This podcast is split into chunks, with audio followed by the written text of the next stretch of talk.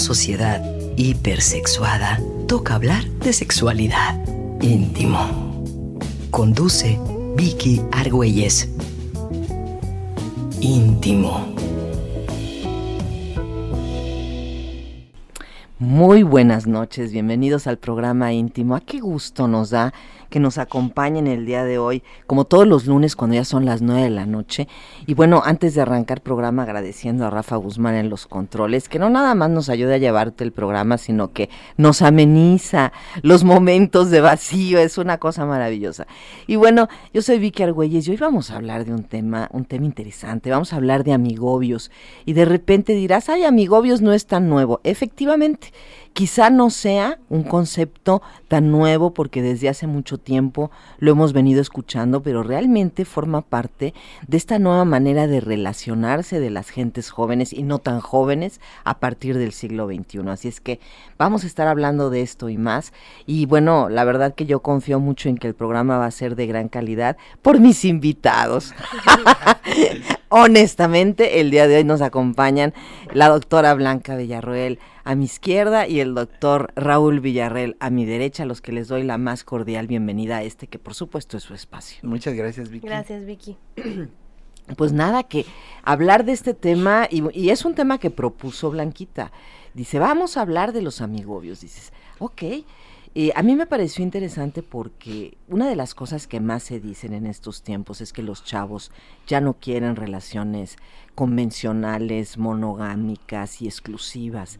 Y este concepto de que somos amigos, pero igual y nos damos cariñito y podemos tener algún tipo de relación más íntima, es algo que se está dando con mucha frecuencia. Y es, la verdad, no es algo sencillo, es algo sumamente complejo, porque es... Eh, convertir a un amigo no nada más en tu amigo, sino cruzar esa, esa, esa barrera, digamos, de la intimidad, donde además tú no puedes ser celosa, no puedes tener expectativas, no puedes este, ponerle límites de ningún tipo. Y yo me pregunto, qué complicado cuando estamos acostumbrados justo a eso en todo tipo de relaciones. Pero qué divertido, Vicky. Yo la verdad es que te diría que bien dices, dos dijiste dos cosas muy claras y muy ciertas. Los amigobios es un concepto relativamente reciente en la evolución de las relaciones entre eh, personas, pues prácticamente de finales del siglo pasado, pero también los amigobios del finales del siglo pasado y de los principios que ya hemos vivido de, este también son diferentes, porque el concepto de novio cambió, el de amigobio cambió. Voy a ser muy preciso, ¿no? Eh, el concepto de amigobio eh, yo creo que data fácil de los setentas de, del siglo pasado, donde tenías una relación especialmente cercana con algún amigo, alguna amiga, eh, donde eras el amigo especial, la amiga especial, el amigo diferente, donde podías tener un poco más de acercamiento físico y emocional, donde podías tener mayor confianza, sustento, pero yo diría que a finales del siglo pasado, sobre todo después de la represión sexual de los ochentas, que se vino con el VIH en los gobiernos conservadores de Estados Unidos para abajo, este, era un contacto físico más limitado, ¿no? Los amigobios de este siglo ya tienen un contacto íntimo físico mucho más intenso, mucho más cercano, que llega incluso a la relación sexual, ¿no? Entonces, el concepto de amigobio tiene muchas vertientes y toca muchos temas de, de, paso, porque hay gente que tiene un amigovio, una amigovia, teniendo una relación formal aparte. Entonces, daría un rozón al poliamor, ¿no? Hay gente que tiene eh, amigobio o amigovia, teniendo este solo esa persona como su relación más importante, y estaremos hablando de sexo entre amigos, ¿no? Hay gente que tiene un amigobio o una amigovia, porque es lo que su cultura, su familia, su sociedad, lo que más le permite. Yo te diría que esto ya cada vez es menos frecuente, pero tú y yo que somos de, eh, de los ochentas, noventas, eh, vimos, vimos, vimos muchas relaciones en aquel entonces donde chicas que no les permitían tener novio y entonces tenían su amigobio y ya con eso pues le preguntaban ¿tienes novio? Pues no, pero tenían su amigobio, ¿no? Hoy el amigobio es algo más íntimo, más cercano, más incluso corporal, eh, que yo diría cualquiera de sus, de sus expresiones de finales del siglo pasado, principios de este, es buena, favorable y obedece a las necesidades que hoy y en ese entonces hemos tenido los jóvenes de eh, tener vida erótica, vida afectiva, adaptando a las nuevas condiciones de ya no querer tener hijos, ya no querer este creer que te tienes que casar para tener una relación afectiva y todo eso pues ha modificado nuestras formas de amar y, y creo que en la mayor parte de los casos para bien. Muy interesante. Bueno, y mira que es una postura, como dices, de alguien más de mi generación. ¿Tú qué piensas, Blanquita? Porque eso te toca a ti directo. Yo creo que Vicky, eh, como tú bien lo dices al inicio del programa, qué difícil, nos suena muy, muy complicado. Y creo que hay dos vertientes desde mi generación. La parte de qué difícil quien se quiere como mantener en esta en esto eh, en este a lo mejor idea no de qué difícil está muy complicado porque sí que lo está pues o sea no es tampoco como cosa fácil pero no probarlo no y hay quien se mete en esta idea de pues yo sí lo pruebo pero bajo la perspectiva de va a ser más fácil ¿no? Entonces, esos son como dos ideas contrapuestas, digo, en, en, eso hay muchas otras en medio, pues, pero creo que son dos grandes ideas que, que se repiten mucho y que subestiman ambas posturas, ¿no? Porque si bien podría decir qué difícil suena, también la monogamia suena difícil, ¿no? O sea, si a mí me dicen, si a mí me dicen, vas a estar con alguien todos los días y te va a seguir gustando y vas a seguir queriendo a esa persona y van a ir creciendo juntos y bueno, suena como que va a estar complicado, pero si al, si yo digo, bueno, también tener amigos con derechos no implica como mucho esfuerzo, es, como un prejuicio eh, a, que nos puede llevar a muchos errores, ¿no? El creer que no va a ser necesario como una, como cualquier otra relación, un esfuerzo en hablar, en tener responsabilidad afectiva, en tener mucha autorreflexión, eh, esta introspección de realmente que quiero, que tanto puedo soportar el no poder celar a esta persona, no poder, que no deberíamos a lo mejor hacerlo en ninguna relación, ¿no? Pero a lo mejor en este tipo de situaciones pues va a ser mucho menos tolerable porque es parte del acuerdo. Entonces, creo que también mucha gente, y lo hemos visto en consulta, de repente se mete a estas relaciones sin saber con qué van o con personas que no son las adecuadas, ¿no? De repente, em, a mí me ha tocado, por ejemplo, ver ahora mucha gente joven que entra a esto y llegan inicialmente a la consulta porque dicen queremos saber la relación y este y queremos como orientación y dices bueno qué bien no que estén yendo por esta parte pero luego, ah, de esa gente que va, hay algunas personas que te das cuenta que no las dos personas querían, que más bien fue presionada una por la otra, o que lo están haciendo para salvar la relación porque ya hay otras complicaciones, o que creen que eso va a quitar algunas otras violencias, por ejemplo. Entonces, eso sí es algo que, que no va a ser la respuesta. Pues si es por eso, por lo que se están eligiendo ese tipo de, de relación afectiva, no van a disfrutarla como creo que pudiesen sacarle todo el potencial, ¿no? Creo que son dos puntos en los que podemos reforzar mucho desde la parte sexológica, tanto para quien quiera entrarle y a lo mejor diga no porque va a salir mal y decirle, bueno, puede que no salga este mal, plantearle la idea de que pueda ser una opción, tanto como para aquella gente que le está entrando sin ir bien armada como a esta a esta nueva alternativa amorosa, ¿no? Bueno, alternativa relacional. Yo pienso que esta alternativa relacional generalmente llega sin que la gente tenga la menor idea de cuáles son las reglas. Simplemente dicen, "Oye, mira, me gusta me gusta mi amiga." O sea, primero, "Ay, mi amiga me cae re bien", ¿no? Y luego, "Ay, mira, me gusta mi amiga." Este, "Ay, mira, y me la acerco y no se quita", ¿no? Y entonces luego le propongo y pues ya la quiero, me llevo bien y pues bueno, a lo mejor podemos tener algo, ¿no? Y creo que empiezan así como, como prueba y error, ¿no? Vamos a ver si se puede y si se puede, qué chido. Y ya que estás adentro de la relación, aquí se complica y, en que para mí que es complicado, que estamos haciendo una relación eh, afectiva de inicio, porque así inició, era una amistad, que después se puede convertir en algo eh, sexual, en una relación más íntima, y a final de cuentas, pues tú no puedes tener expectativa de nada, ni de que te va a hablar mañana, ni de que a lo mejor lo veas pasado mañana con otra chava que le encante y con la que sí este le lleve una flor y a ti no te ha llevado ninguna, este y con de alguna forma un un deseo quizá de tener algo más cuando te tienes que conformar con que solamente sea el amigo. Creo que esto es una cosa que puede pasar como con mucha facilidad y no le queda claro a quien se está metiendo que es una relación abierta, ¿no? Fíjate, Vicky, que sí y no. O sea, cada vez es creo que menos incierto esto. Eh, lo primero que tendremos que decir es que con lo que yo comencé diciendo que diferentes tipos de amigos ha sido como evolutivo O sea, nos hemos ido cada vez dando chance de tener una relación más cercana en este proceso de los amigobios.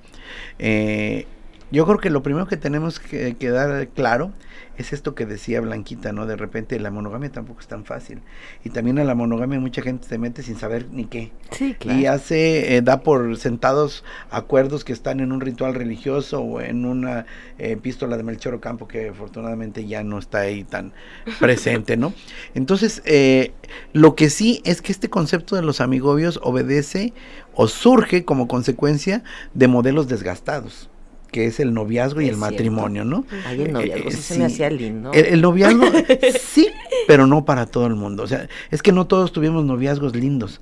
O sea, eh, hemos hablando de noviazgo, vi- violencia en el noviazgo y era también algo súper frecuente, ¿no?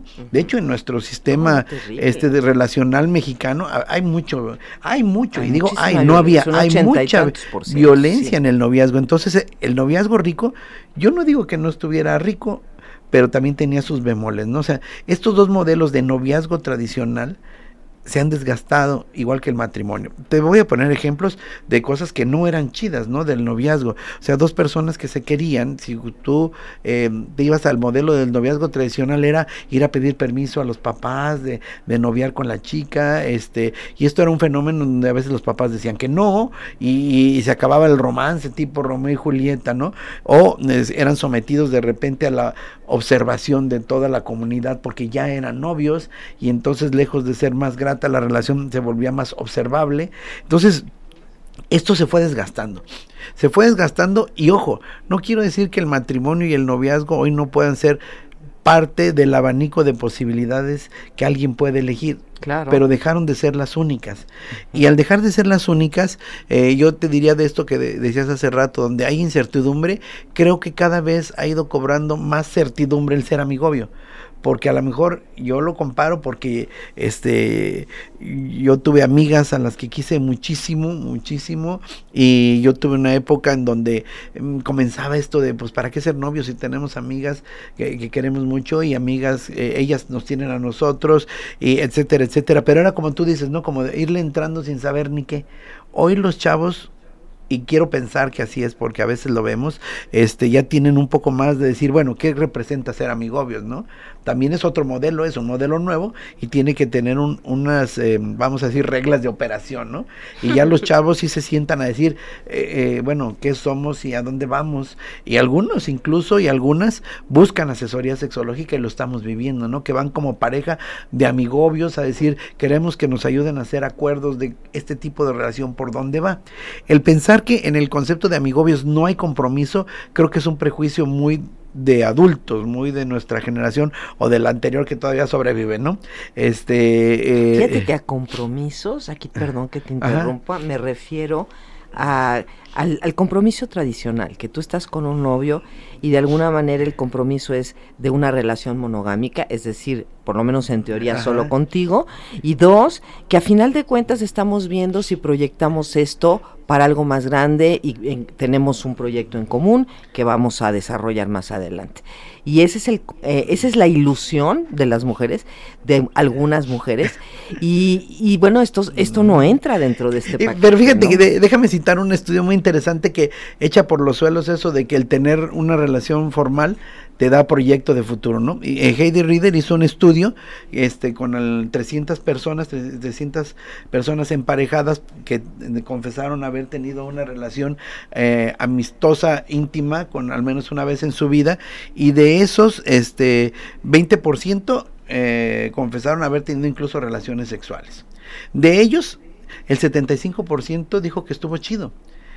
Y fíjate bien, es lo más curioso es que de ese 75%, la mitad estuvo tan chido que empezaron una relación formal a largo plazo. Y la otra mitad, eh, hubo algunos que dijeron que estuvo chido, pero lo que no estuvo chido es que les trastornó otra relación que ya tenían, la cual dejaron por tomar una relación a largo plazo con el amigobio, ¿no? Entonces nos damos cuenta que la relación que realmente eh, terminó proyectando una relación de futuro fue la del amigobio y no la formal monogámica que tenían con otra persona. Desde esos, el, el 25% restante que dijo que no estuvo chido, la mitad dijo que no estuvo chido porque les complicó su relación eh, monogámica que tenían con otra persona, que era una relación formal, y que la tuvieron que dejar. Si tú analizas un poquito desde esta otra perspectiva del estudio de Heidi Reader, nos dice que la relación monogámica no fue garantía de largo plazo. Sin embargo, el porcentaje que ella maneja como de que buscaron, digamos que hacer de esto un proyecto más grande es el 15%, ¿no? No, fue el, el 50% de los que dijeron que estuvo bien y el 50% de los que estuvo mal también dijeron que pues estuvo mal porque les complicó la relación de, de origen. Fíjate, porque yo sí encontré unos datos que hablaban del 15%. Y, y, bueno, vamos a ir, finalmente son, son diferentes puntos de vista quizá, pero ¿tú qué piensas? La mejor opinión, por supuesto, es la tuya. Vamos a una pequeña pausa y regresamos enseguida. Estamos en íntimo. Íntimo. Porque todos tenemos derecho al placer. Volvemos.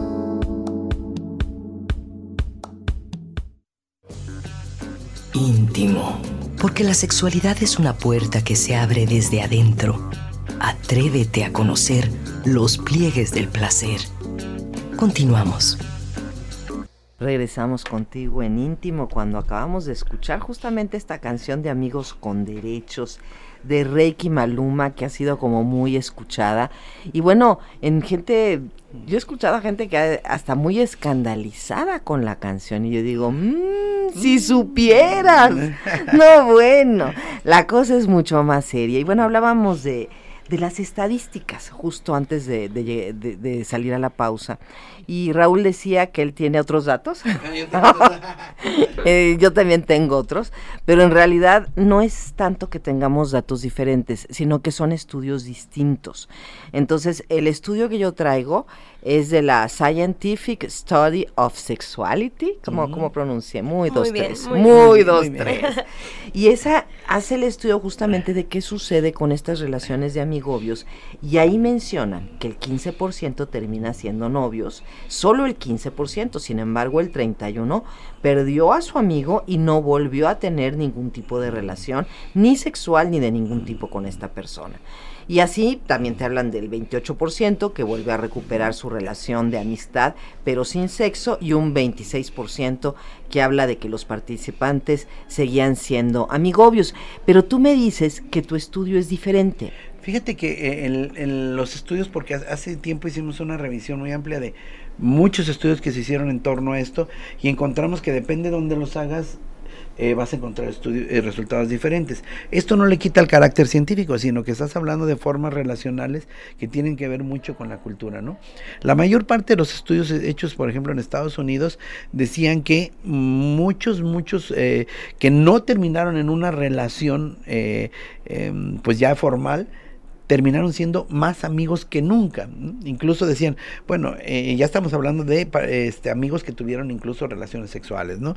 Decían, bueno, pues es que si ya nos conocimos en estos momentos acabados de levantar, ya nos conocimos desnudos, ¿por qué no cuidarla o cuidarlo cuando está enfermo y, andan en el hospital con la batita abierta, ¿no? Entonces, eh, eh, muchos de estos resultados se contraponen al único estudio que encontramos en aquel entonces, hecho aquí en, en, en México, este, donde era muy bajo el porcentaje que eh, decía haber continuado la amistad después de, haber tenido una relación íntima, que era mucho más bajo el porcentaje de haber eh, disfrutado en plenitud la relación. Por supuesto que tiene mucho que ver con, con, el entorno cultural. No es que un estudio esté mal y el otro no, tiene que ver de dónde, dónde lo hicieron. ¿no?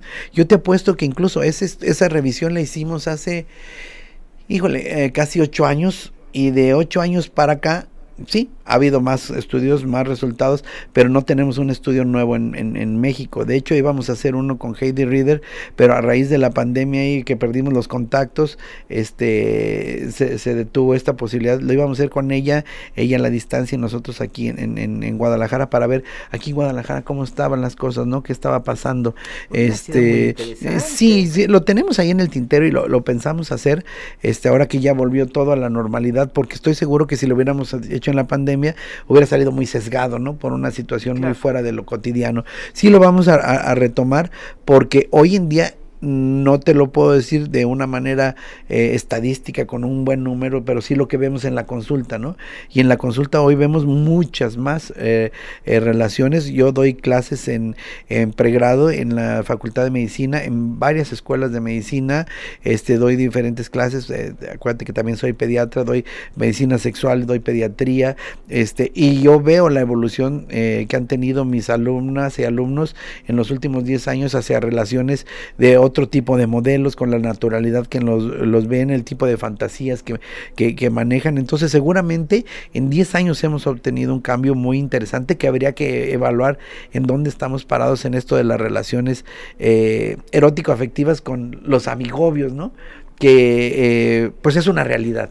Lo que es un hecho es que es una realidad y que obedece a la búsqueda de nuevos modelos. Totalmente. Ahora, eh, tú bien dices que obedece a nuevos modelos porque hay modelos que ya se están desgastando, entre ellos los convencionales y monogámicos, eh, pero la pregunta sería, ¿tú ves que además van a surgir nuevos modelos a partir de esto? Y dos, eh, si ya no va a haber un proyecto de una familia, de tener un hijo y que eso sea algo que los haga de alguna manera permanecer en la relación, ¿Qué los va a hacer permanecer en la relación ahora? Hija, fíjate que ya tenemos eh, eh, el laboratorio trabajando, es Europa, ¿no? Eh, en Europa ya van en otro, en otro escalón diferente al que vamos nosotros, y en Europa ya tú te das cuenta que las parejas ya no quieren tener hijos o quieren tener muy pocos hijos, y entonces te das cuenta que afortunadamente nos deja claro que los hijos no son el vínculo, ¿no? Y sobre mm, todo no son el vínculo afectivo. a veces son el vínculo responsable de la crianza, pero no el vínculo afectivo. Y entonces hoy estamos viendo parejas que se vinculan por proyectos de vida eh, intelectuales, por proyectos de vida este, culturales, por proyectos de vida económicos, que muchas veces van acompañados tanto de amor como el de la crianza, ¿no? Lo que pasa es que nos hicieron creer que la crianza era el único proyecto de pareja durante mucho tiempo y si no tienes hijos, este, ¿para qué vives juntos? Y si tienes, tienes que vivir juntos. Y creo que la posibilidad de divorciarnos nos dio a entender que nos dio, nos hizo entender que podíamos criar hijos separados y que la crianza a veces era más sana con eh, estando separados para los hijos que estando juntos, ¿no? Entonces creo que en los en muchos países de Europa ya estamos viendo vínculos amorosos no reproductivos. Y fíjate que muy interesante lo que dices, porque es algo que ni siquiera nos lo cuestionamos. ¿Verdad que no nos lo cuestionamos, Rafa? Cuando, cuando nos volvimos parejas, no pensamos que esa era una, una, una posibilidad y dentro de lo que cabe, yo alguna vez lo tuve en mi cabeza, así me dije a mí misma, yo no quiero tener hijos, pero luego dije, híjoles, la vida es más divertida si tenemos un hijo. A lo mejor porque ya se estaba volviendo aburrida la relación, no lo sé. Pero entonces así me eché cuatro. Qué divertida. Ay, no, buscando el rescate. No, no, no. Además hermosísimas. No, lindas, lindas. Pero la verdad es que si me pongo a pensar, honestamente, lo mejor de mi relación lo vivimos antes de tener a los hijos. Porque cuando los hijos llegaron, pues indudablemente tú te volcas en responsabilidades, en deberes, en trabajo, en cansancio, en dobles jornadas, que si hubiera estado nada más con la pareja y dices, ay, mira, con lo tuyo y lo mío nos basta y nos sobra, ¿no? Para la chela y la caguama, o sea, no hay mayor necesidad, ¿no? y las papas. Tú pones el vino y yo pongo la botana, ¿no? Claro, no hubiera sido tan complicado, pero es cierto, yo creo que nos perdemos, y eso lo vemos mucho en consulta, cómo las relaciones de pareja se van perdiendo justo después con el famoso sonido vacío, cuando los hijos empiezan a irse, y dices, tú, hombre, que no debería de ser el mejor momento. Sí, pero no porque ya son dos extraños, porque no cultivaron la relación.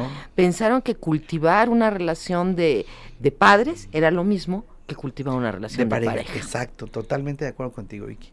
Y además, Vicky, creo que esto también que dices es, es algo interesante porque ¿qué es lo que los mantiene ahora? Y que eso, también va muy ligado a lo que decías antes del corte, ¿no? ¿Cuáles son las expectativas? No va a cumplir esto las expectativas de muchas mujeres, como tú decías, que quizá quisieran una relación tradicional, lo que es algo que también hemos estado viendo. Eh, si bien, eh, que también ahorita nos vamos a ir con la parte divertida de sexo entre amigos, pero si bien otra de las desventajas que ha habido es que mucha gente cree que este va a ser como un salto a la formalidad.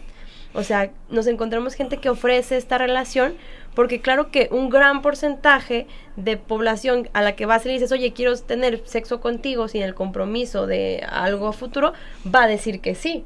¿No? Sin embargo, mucha gente cree, usa esto como un poco moneda de cambio, ¿no? Si, es, si este chavo me gusta, lo hemos visto por ejemplo en gente joven, si este chavo me gusta y le ofrezco tener sexo entre amigos, a lo mejor después se enamora de mí y hacemos algo serio, etcétera.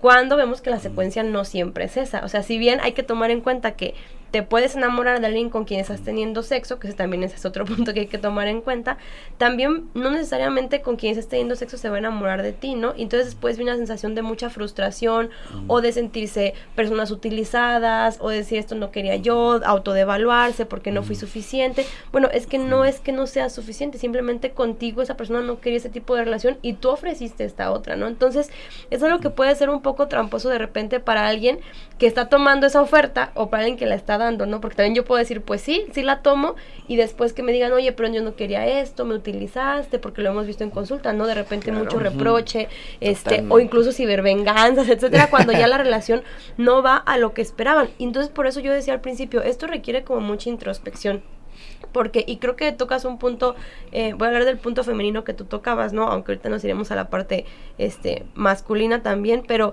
desde el punto de lo que ha sido la cultura femenina y, y, nuestro contexto mexicano, pues no toda la gente está preparada para entrar en esta relación sin sentirse, sin que esto le mueva la autoestima, la, el, el, autoconcepto. Entonces puede que entren a un terreno pantanoso y hay que hacer mucha introspección antes. O sea, realmente esto es lo que yo deseo, realmente voy a aprovechar las ventajas de esto, realmente estoy preparada para sentirme autónoma de este tipo de relaciones, porque a veces pasan una relación de sexo entre amigos, pero donde se someten a la otra persona y eso tampoco es autónomo. O sea, una relación de sexo entre amigos tiene que ser una relación sexual eh, y de amistad donde estés obteniendo los beneficios de esa relación. O sea, realmente si no quieres un compromiso, pues aprovecha que tú también vas a ser una persona libre. O sea, así como la otra persona te va a preocupar que esté teniendo otro tipo de vinculaciones, que esté libre, tú también lo estás. Entonces, si esa es una ventaja para ti, tómala. Si tú no quieres esa ventaja, pues entonces no tengas ese tipo de relación,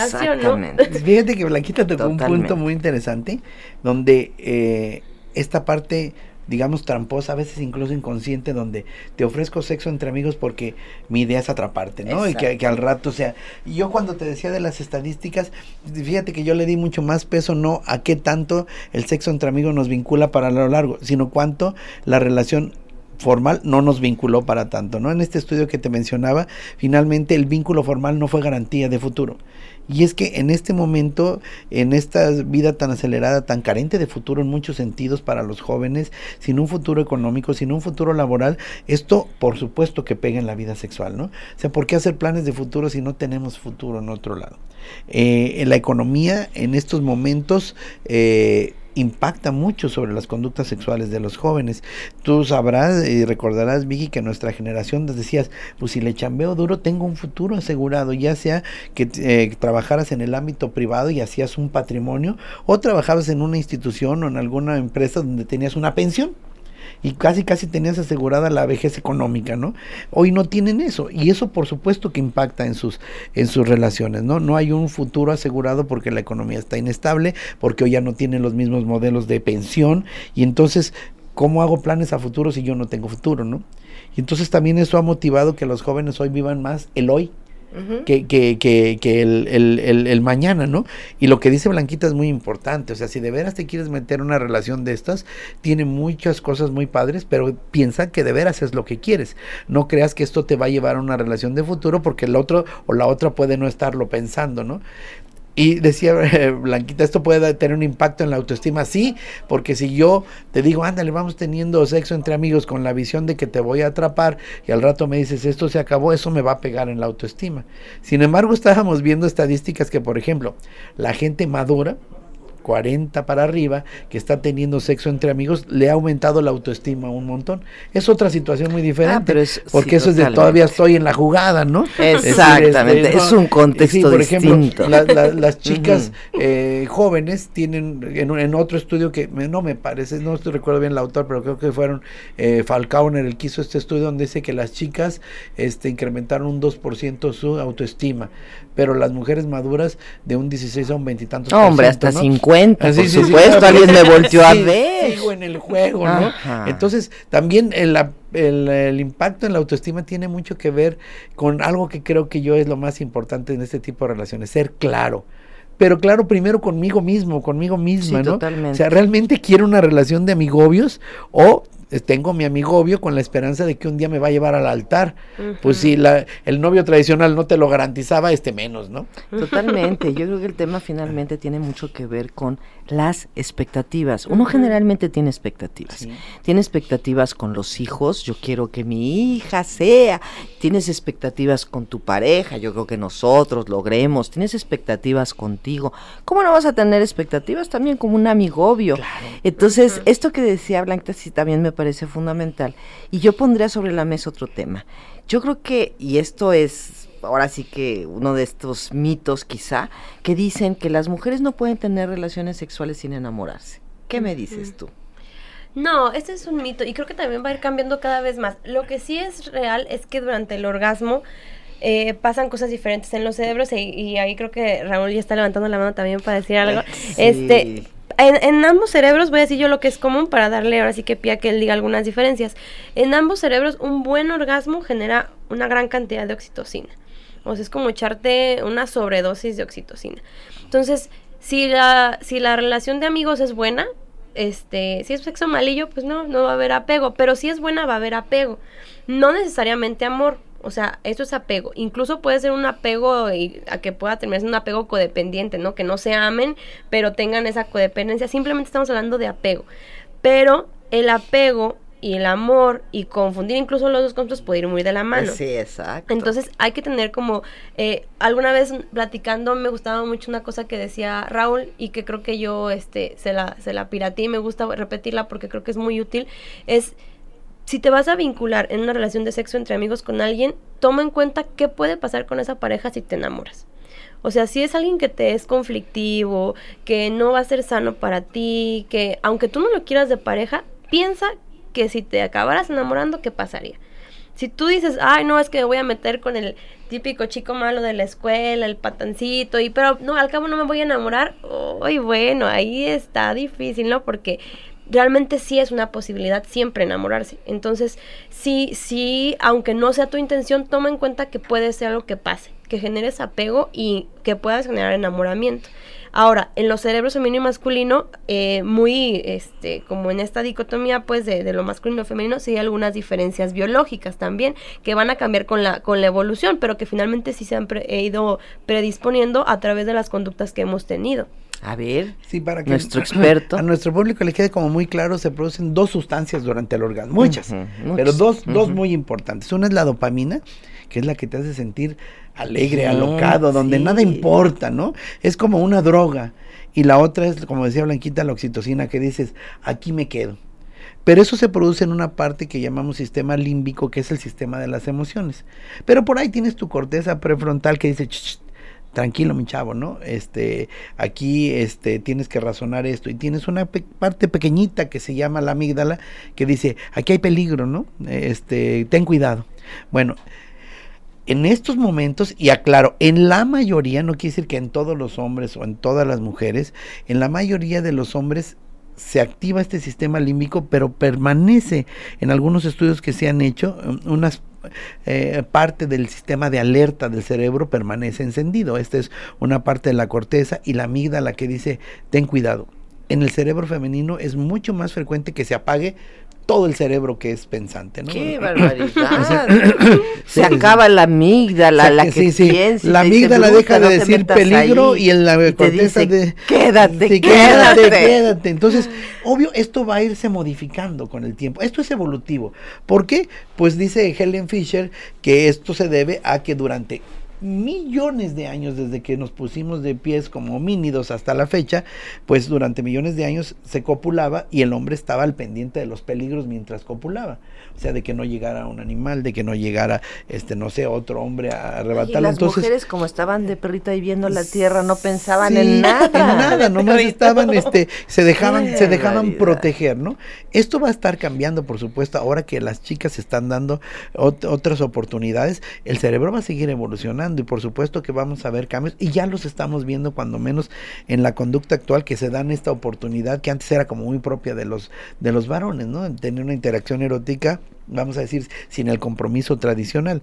Ahora ya se lo están dando. Sin embargo, estamos viendo también esto en, en, jóvenes y chicos y chicas donde dicen, sí, sí quiero sexo entre amigos y luego ya de repente es esto eh, acosadora oficial, ¿no? Porque ya tuvimos sexo, ahora eh, ya no me dejes, ¿no? Entonces eh, sí tenemos que tener mucho cuidado en qué queremos, a qué nos queremos meter, saber qué sucede, qué riesgos estamos dispuestos a asumir y pues si le quieres entrar, pues disfrutarlo. Incluso Heidi Reader también menciona algo muy importante.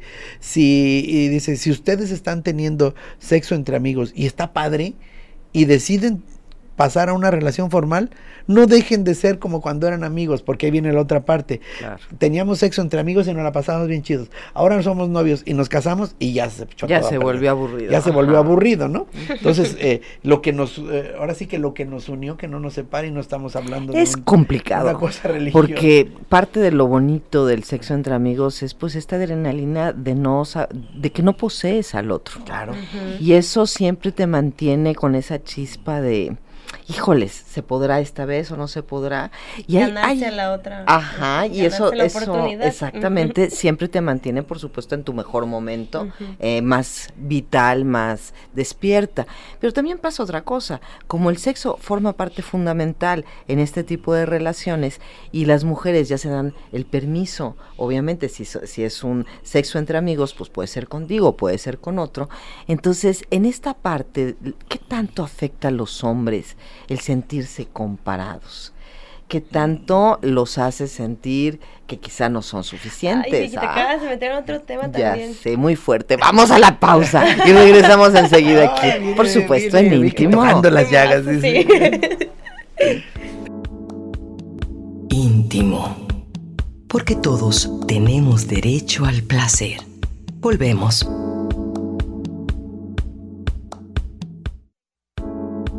Estás escuchando Íntimo, un espacio para abatir el analfabetismo sexual. Continuamos. Pues, ¿qué tal esta hermosísima canción? Una canción francesa que me encontré eh, que se llama Chanson d'amis de Sassy, o sea, esto nomás para que vean que así hablo francés, aunque el inglés se me revuelve cañón.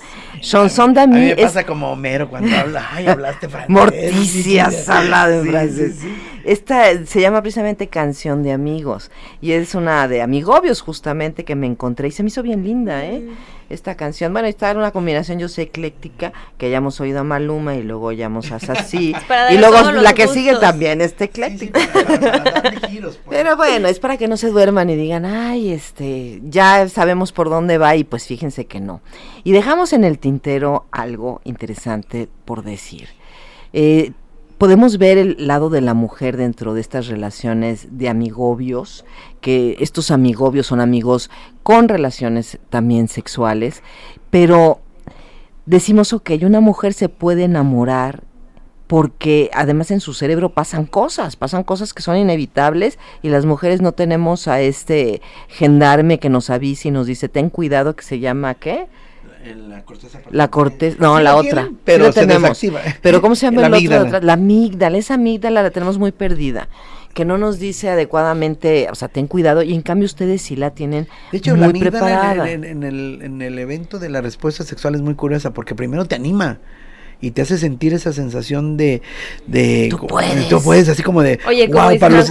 mía de no está tan feo sí, sí, para lo que nos gusta el peligro no pero luego te dice no no te creas abusado abusado no y ahí es esa parte donde a veces ya no te dice abusado no ahora estamos hablando de que en general hay hombres con cerebros muy femeninos y mujeres con cerebros muy masculinos no porque esto es un mm. espectro ah mira yo creo que yo tengo uno más masculino me puedo salvar de eso.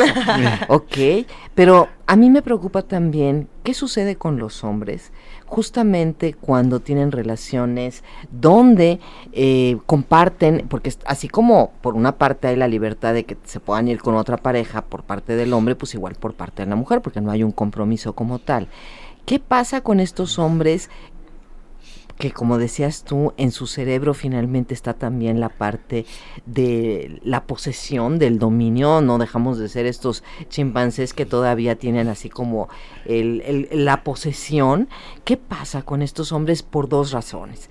Por la parte de la posesión y también por la parte del sentirse que están siendo comparados con otros hombres en la parte sexual, que esa es una, una cosa fuerte para ellos, porque pues toda la vida las mujeres han tenido solamente relaciones con uno, que es con ellos. Y en el momento, y decían, yo me acuerdo de mi papá que decía, es que no, si, las mujeres no pueden tener relaciones con nadie más, porque entonces es como si tú agarras una pluma eh, y la metes a un tintero y luego la metes a otro color de tintero. Eso ya no sirve. ¿no? Qué bonita comparación. Y dices tú, ok, ¿qué pasa con ellos? Fíjate, Vicky, que me gustaría mucho que Blanquita tocara este tema porque si yo lo toco va a parecer como que estoy defendiendo mi postura eh, como hombre y, y, hay realmente una respuesta que es fisiológica, ¿no? Sí, la realidad es que Mm, hay, hay cosas bien interesantes. Una, la parte de los hombres, finalmente sí hay una cuestión evolutiva de aprendizaje, como tú bien decías, territorial. Entonces sí hay esta parte de, de querer como marcar territorio, pues, o sea, de decir, este, sí, o de decir incluso, eh, ¿verdad que yo soy el mejor? O de los demás, que tienes verdad que yo soy el favorito. O sea, ese tipo de cosas sí es algo que vemos en consulta. Y otra, que también los sentimientos de, eh, tienen una intensidad a veces diferente. Por ejemplo, eh, sabemos estadísticamente que la tasa de suicidio es más alta en varones. Entonces, un varón que se involucre emocionalmente y tampoco tiene esa expectativa de que la relación pase otra cosa, también hemos visto que a muchos varones les afecta muchísimo. O sea, es así como un panorama desgarrador, ¿no? Entonces, también hay quien, hay esas como variantes, ¿no? Quien se enamora, así como cualquier mujer se puede enamorar y la relación no pasa a la siguiente, a una relación del tipo que está esperando, a lo mejor ya de noviazgo, etcétera. Eh, más quien no se enamora y quien está comparándose con las otras personas que hemos visto en consultas se comparan a veces con un juguete sexual. O sea, ahora imagínate con, con, los pares. O sea, ¿cómo que se comparan con un juguete sexual? Dicen, ¿es mejor que yo? Es mejor que yo. No, indudablemente es mejor. O sea. no, yo, no, muchachos, no, no crean eso. No se crean, ahora se van a comparar más. no, y este. pues me retiro de.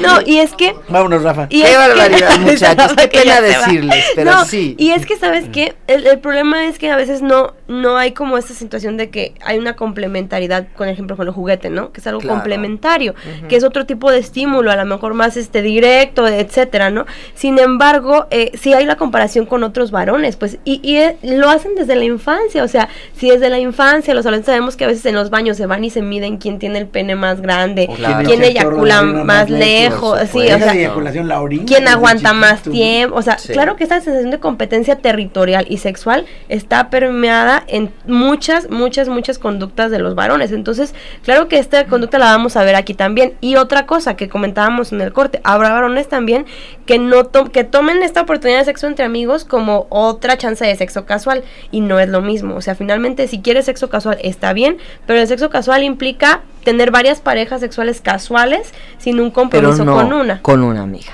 Ajá. Con la que tienes una relación. Ajá, de amistad. Pues mira, el tiempo realmente ya se nos acabó cuando nos hubiera gustado seguir platicando durante mucho más tiempo. Eh, no me quiero ir sin agradecer, por supuesto, a Rafa Guzmán en los controles, a mis queridísimos doctores, Raúl y Blanquita Villarroel, que siempre nos hacen el programa maravilloso. Yo soy Vicky Argüelles y los, los espero el próximo lunes en punto de las 9 y los dejo con esta canción que también forma parte del soundtrack de Amigos con Derechos. Eh, que se llama, eh, que es una película, y esta canción se llama Satélite de Peter Canway. Con eso nos vamos. Muy buenas noches.